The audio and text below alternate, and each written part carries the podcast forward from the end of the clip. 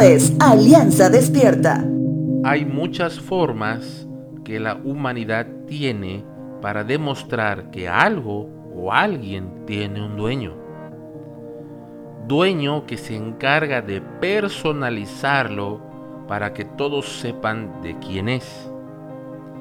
Hay personas que, por ejemplo, utilizan los tatuajes como una forma de personalización para que todo aquel que pueda verle sepa que ese es su cuerpo. Hay personas que procuran estar en la misma línea de la moda actual en relación a las prendas de ropa que usan de igual manera para afirmar que son parte de un grupo que se distingue de los demás por su forma de vestir. Una personalización para que todos sepan de quiénes son o a quiénes representan.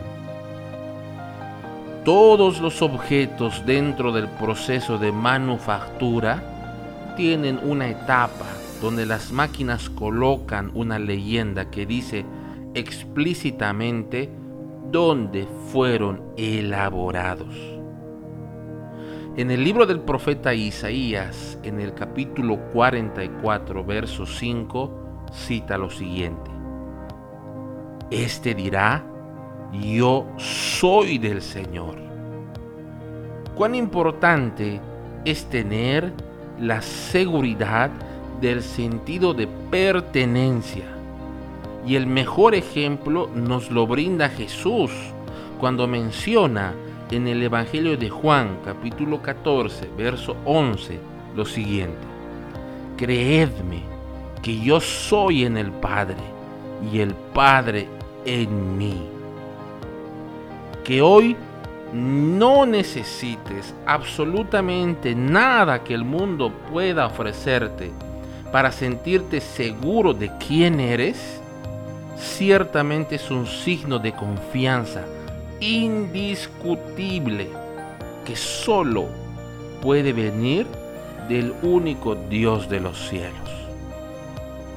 En el libro de Romanos capítulo 8 verso 16 dice lo siguiente.